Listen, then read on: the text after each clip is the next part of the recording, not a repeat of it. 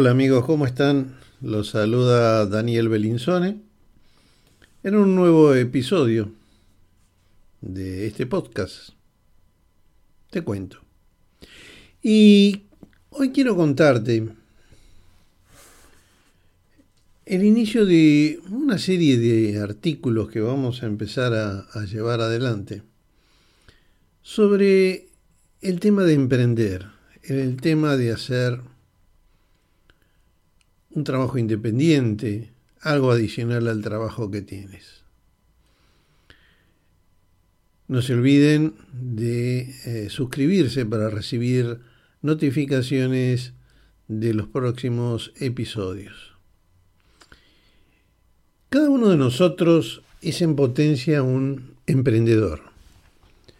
Durante nuestra vida se nos ocurren ideas que podrían hacernos felices y ganar dinero, con nuestro esfuerzo. De ahí que se concreten, hay un camino a recorrer. ¿Cuándo y por qué se despierta ese ser emprendedor? No podemos establecerlo con fecha y hora, ya que son varias las circunstancias que lo pueden disparar. En mi experiencia, uno de los factores que nos llevan a pensar ¿Qué hago ahora? Es la necesidad. Los hechos de la vida nos llevan a esto. Crisis económicas, desempleo, cambios laborales, separaciones, conflictos, fallecimientos, despidos, quiebra de empresas, ingresos insuficientes y muchos otros. Nos ponen en la coyuntura de tomar decisiones, de intentar nuevos caminos, incluso esas decisiones pueden no ser voluntarias porque el escenario en donde hasta ese momento vivíamos cambió. Sin embargo, la necesidad es eh, condición necesaria, pero no suficiente. A todos nos tocan los hechos de la vida, pero eso no nos impulsa por sí solo a emprender. Una persona que quedó sin trabajo buscará otra actividad para ganarse la vida encontrará otra ocupación, pero no necesariamente la transformará en emprendedora. Se requiere de algo más. Se requiere de descubrir.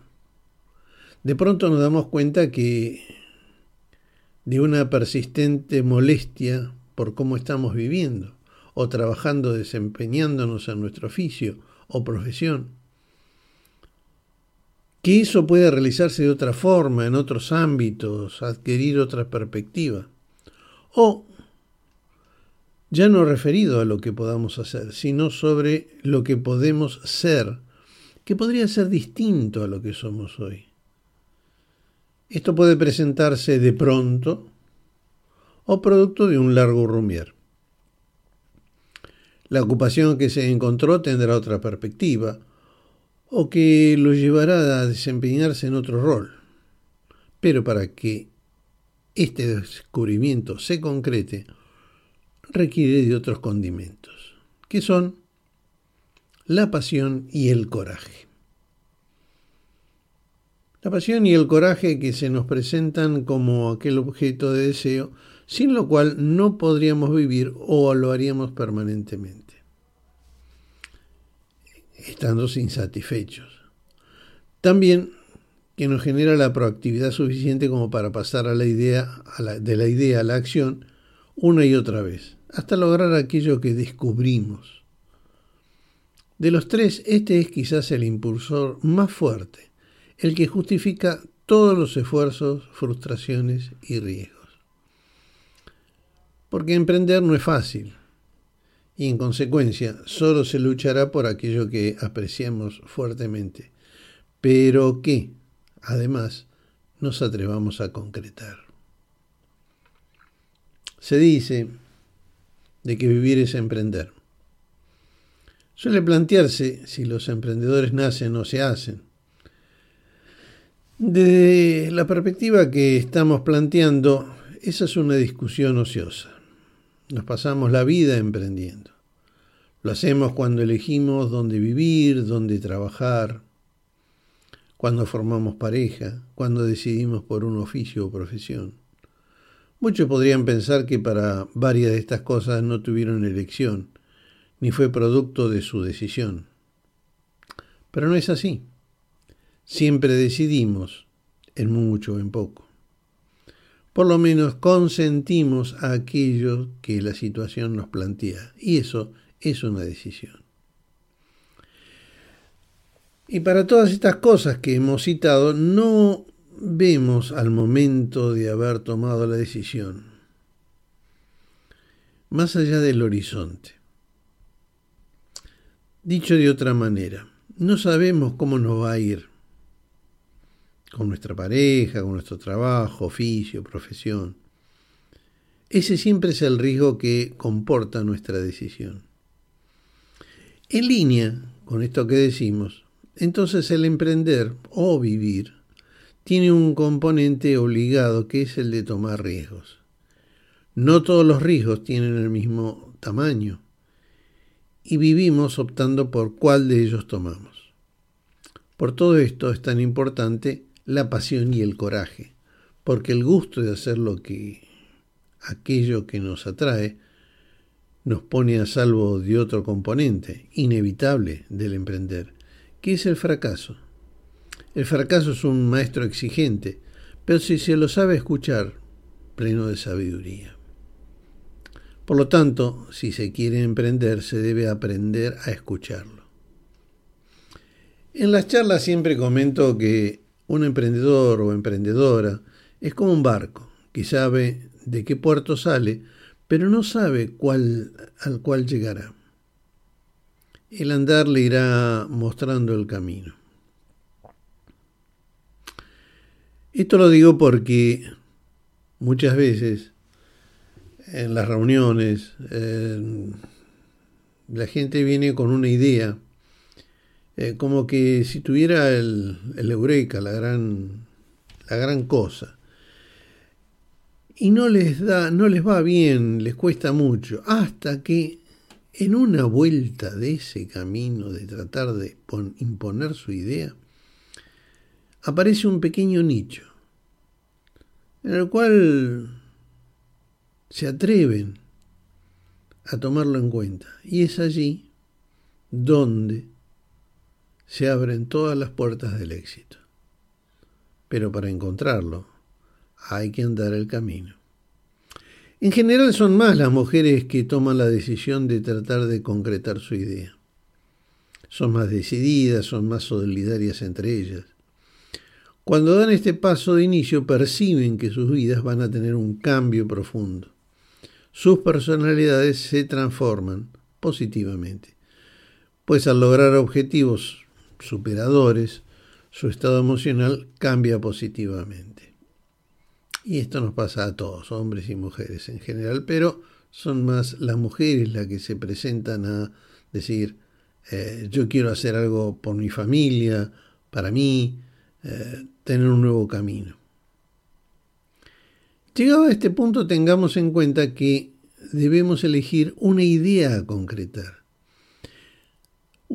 y que debemos saber de qué se trata la misma. O sea, no podemos poner un servicio de viandas si no sabemos cocinar ni sus reglas básicas. La opción que se tiene es formarse, aprender sobre eso que se desea hacer para hacerlo bien.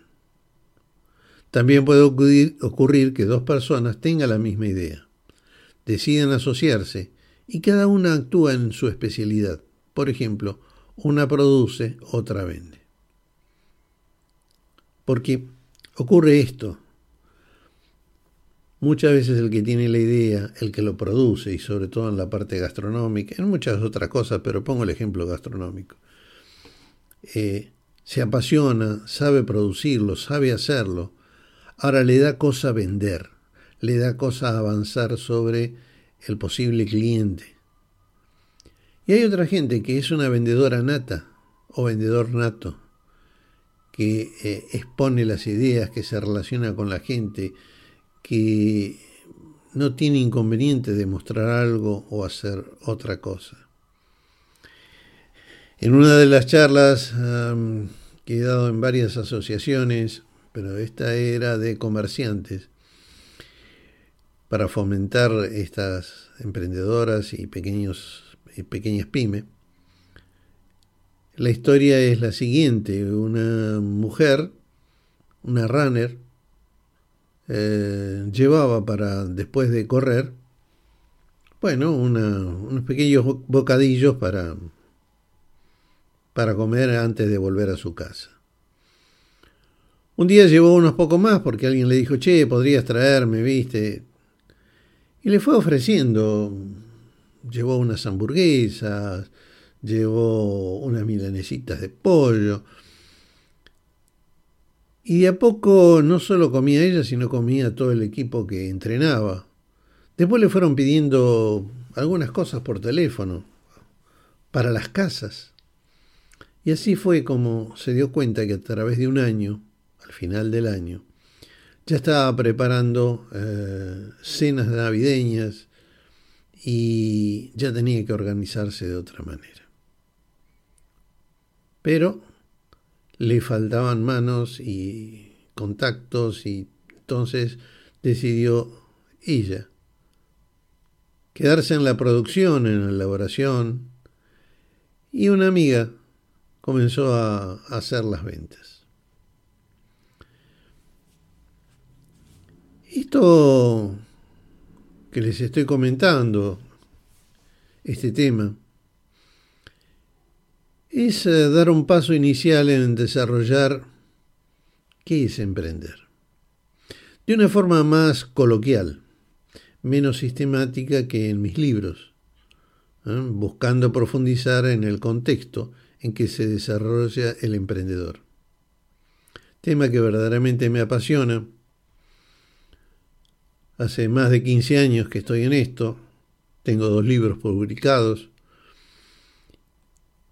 Y he notado que eh, para el que ya está avanzando, la publicación lo ayuda como guía, le da ejemplos, le da procesos, pero hay otros temas que no se pueden o no los he puesto yo en los libros, pero ese del día a día es esto de los que comencé a hablarle, del coraje, del aceptar los desafíos, de no quedarse en la frustración de que en estas crisis que tenemos no tenemos nada para hacer. Tenemos mucho y sobre todo que hay muchas cosas que están en uno.